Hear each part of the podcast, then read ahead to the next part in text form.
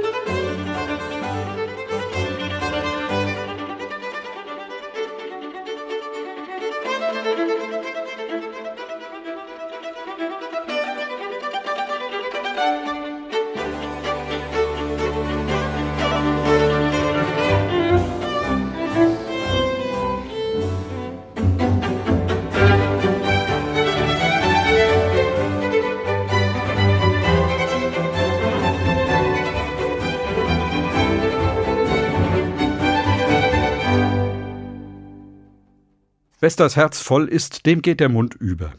Was mir wichtig ist, wofür ich brenne und was mich begeistert, das möchte ich mit anderen teilen. Ja, vielleicht möchte ich sie sogar dafür gewinnen.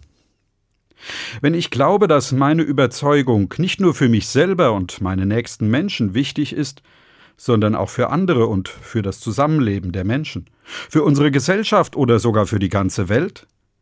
Und wenn ich glaube, dass es gut wäre, wenn viele diese Überzeugung teilen und sich dafür einsetzen oder ihr Verhalten danach ausrichten würden, dann kann ich sie nicht für mich behalten. Dann muss ich einfach für meine Überzeugung werben und versuchen, andere dafür zu gewinnen. Seit es Christinnen und Christen gibt, ist ihnen dieser Gedanke wichtig gewesen. Sie haben von Anfang an von ihrem Glauben erzählt und versucht, andere Menschen dafür zu interessieren und zu gewinnen. Es war ihnen wichtig, nicht nur bei sich selber zu bleiben und an sich selber zu denken. Sie haben auch anderen Menschen nahegebracht, was ihrem Leben Halt und Ziel gab. Das, was sie mit Freude und Hoffnung erfüllte, konnten und wollten sie nicht als Privatbesitz betrachten. Dabei haben sie sich an Worten orientiert, die Jesus seinen Jüngerinnen und Jüngern mit auf den Weg gegeben hat. Der Evangelist Matthäus schließt sein Evangelium mit diesen Worten. Aber die elf Jünger gingen nach Galiläa auf den Berg, wohin Jesus sie beschieden hatte. Und als sie ihn sahen, fielen sie vor ihm nieder, einige aber zweifelten. Und Jesus trat herzu, redete mit ihnen und sprach, Mir ist gegeben alle Gewalt im Himmel und auf Erden. Darum gehet hin und lehret alle Völker. Taufet sie auf den Namen des Vaters und des Sohnes und des Heiligen Geistes und lehret sie halten alles, was ich euch befohlen habe. Und siehe, ich bin bei euch alle Tage bis an der Weltende. In der Lutherbibel sind diese Worte überschrieben mit der Missionsbefehl. Bis heute werden sie bei jeder Taufe gelesen. Das Christentum ist eine Religion mit einer Mission. Es gehört zum christlichen Glauben, bei anderen Menschen für diesen Glauben zu werben, sie dafür zu gewinnen. Und zu diesem Glauben gehört, dass er grundsätzlich für alle Menschen etwas bedeuten kann. Kein Mensch soll ausgeschlossen sein von der Botschaft, die Jesus Christus verkündet und gelebt hat. Das gehört sozusagen zur DNA des christlichen Glaubens. Doch beim Wort Mission schwingt heute nicht nur Gutes mit. Verständlich, wenn man in die Geschichte schaut. Davon mehr nach der Musik.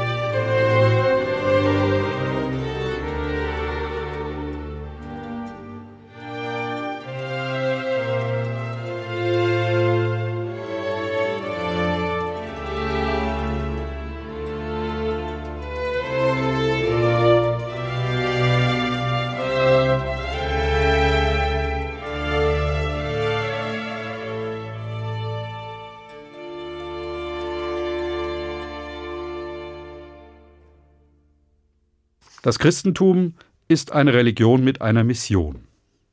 In anderen Zusammenhängen verwendet man das Wort Mission heute unbefangen. Im Film Mission Impossible zum Beispiel. Sogar Unternehmen sprechen von ihrer Mission. Doch in der Geschichte des Christentums denkt man auch an die Zwangstaufen der Sachsen durch Karl den Großen.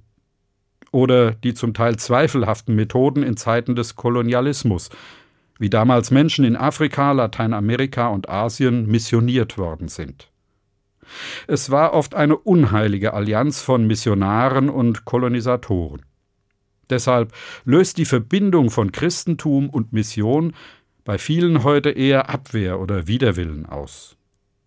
Ich bin froh, dass die Geschichte christlicher Mission inzwischen aufgearbeitet wird, die hellen und vor allem auch die dunklen Seiten, zusammen mit den Christinnen und Christen aus Afrika, Asien und Lateinamerika und ihren Kirchen.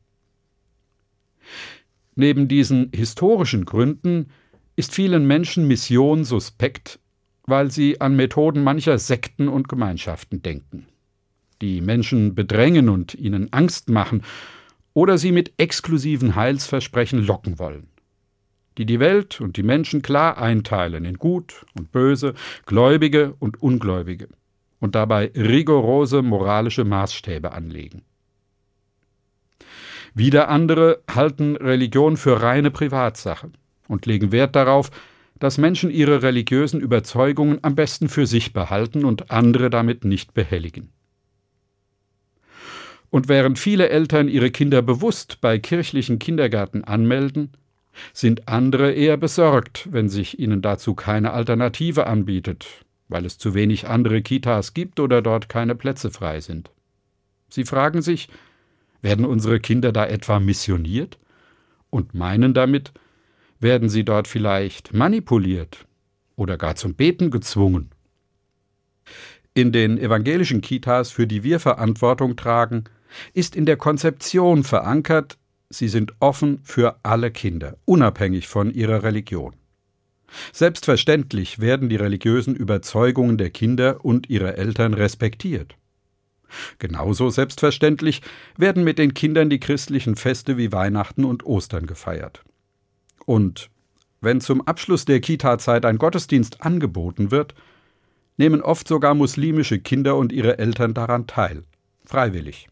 Manche von ihnen sagen, wir schicken unsere Kinder lieber in eine Kita, in der Religion ein Thema ist und tolerant gelebt wird. Wes das Herz voll ist, dem geht der Mund über. Das gilt neben anderem, was Menschen das Herz ausfüllen kann, auch für religiöse Überzeugungen, also auch für den christlichen Glauben. Christliches Sendungsbewusstsein hat sich allerdings oft selbst diskreditiert und ist deswegen manchen suspekt. Auf der anderen Seite, den christlichen Kirchen wird heute auch der Vorwurf gemacht, dass sie nicht deutlich genug sagen und zeigen, wofür sie eigentlich stehen und was ihre Botschaft ist. Das sei ja gerade ihr Problem und der Grund, warum viele ihnen den Rücken kehren. Es werde nicht genug deutlich, was ihre Überzeugungen, was die Inhalte des christlichen Glaubens sind. Sie müssten selbstbewusster vertreten, warum es wichtig ist für unsere Gesellschaft, dass es Kirchen gibt und dass Menschen miteinander Gottesdienste feiern. Gerade in der Corona-Pandemie ist den Kirchen das manchmal vorgehalten worden. Da wurde mehr Sendungsbewusstsein erwartet wenn man so sagen will, mehr missionarischer Eifer. Wie ist das also? Ist christliche Mission heute eine Mission Impossible?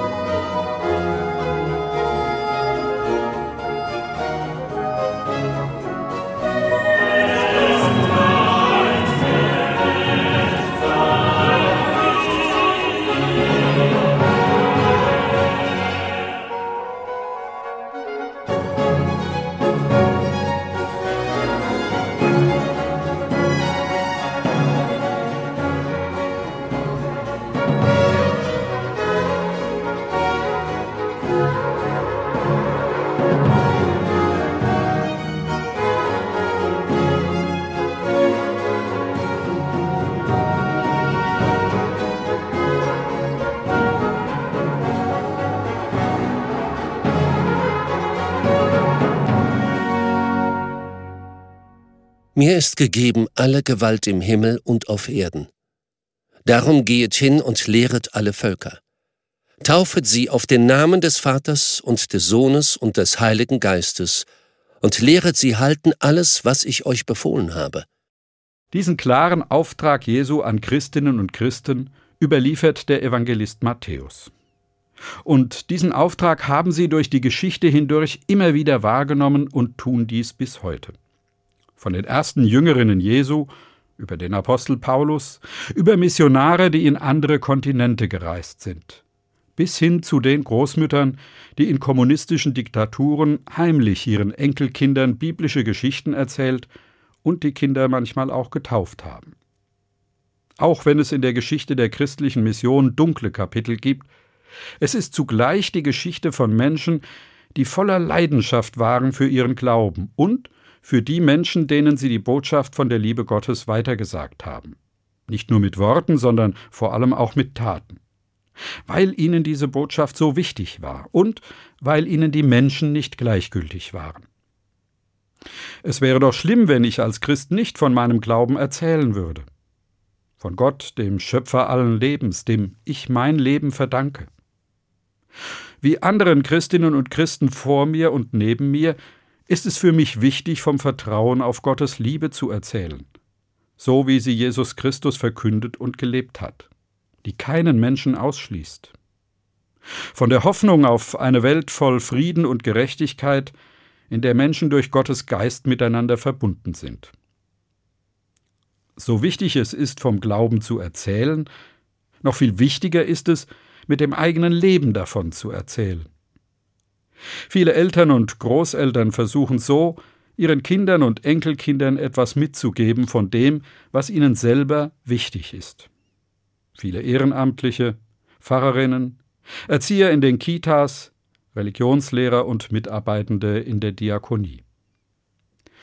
Ich denke da an den Konfirmandenunterricht, der heute ganz anders ist als noch zu meiner Konfirmandenzeit. Neben Pfarrerinnen oder Pfarrer arbeiten heute in vielen Gemeinden junge Teamer mit. So gestalten Jugendliche, die nur wenig älter sind als die Konfis, den Unterricht mit. Sie bringen dabei ein, welche Themen und welche Fragen Jugendliche heute bewegen. Und sie machen sich mit den Konfis zusammen auf die Suche nach Antworten. Die Richtung für ihre Suche geben ihnen dazu die Geschichten aus der Bibel. Oder sie lesen alte Glaubensbekenntnisse und entwickeln auch neue. Aber die Antworten auf alle Fragen haben diejenigen, die den Unterricht gestalten, nicht fix und fertig in der Schublade. Sie finden sie gemeinsam mit den Konfis. Ich denke auch an die kirchlichen Kitas. Natürlich werden Kindern da die biblischen Geschichten erzählt und die christlichen Feste erklärt. Erzieherinnen und Erzieher fragen gemeinsam mit den Kindern, was sie über Gott denken und wo sie ihn erleben und auch wo sie ihn nicht verstehen. Interessant, dass dann oft die Erwachsenen berichten, wie viel sie dabei von den Kindern lernen. Eine katholische Kirchengemeinde schafft sich ein kleines blaues Kaffeemobil an. Aus Italien kennt man diese dreirädrigen Kleintransporter.